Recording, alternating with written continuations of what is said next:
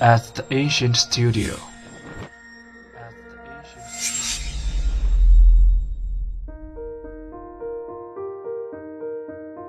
精作剧目，精作音乐，我们用声音说话。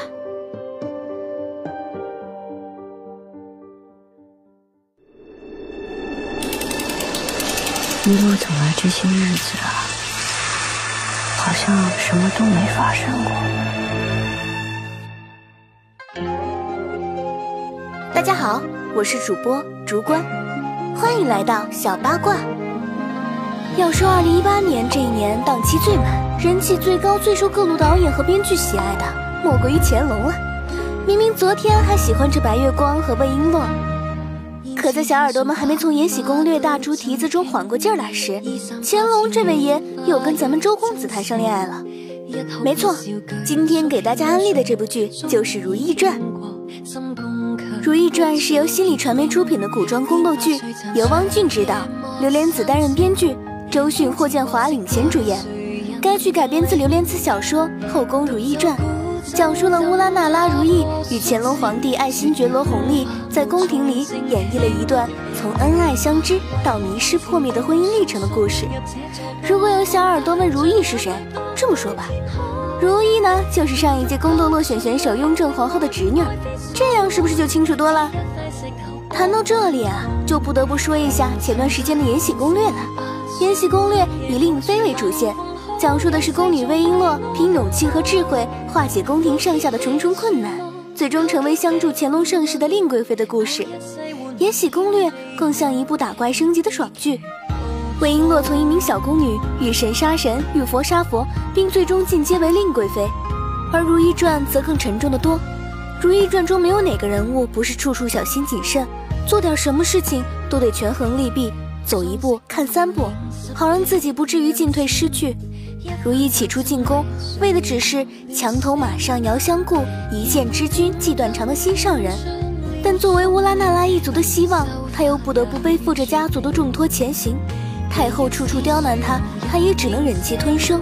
说实话，有的时候甚至感觉如懿在宫里边活得还不如个太监。不过呢，同样都是刘莲子的书，《如懿传》自然会被人和《甄嬛传》做比较。但在主播看来，《甄嬛传》可以看出每个人物都在处处在算计，就像是一部高潮迭起的女性攻心计。但是《如懿传》，你可以看出除了斗争，还有生活，有母慈子孝，有嫔妃之乐，有皇帝与嫔妃的正常夫妻交流。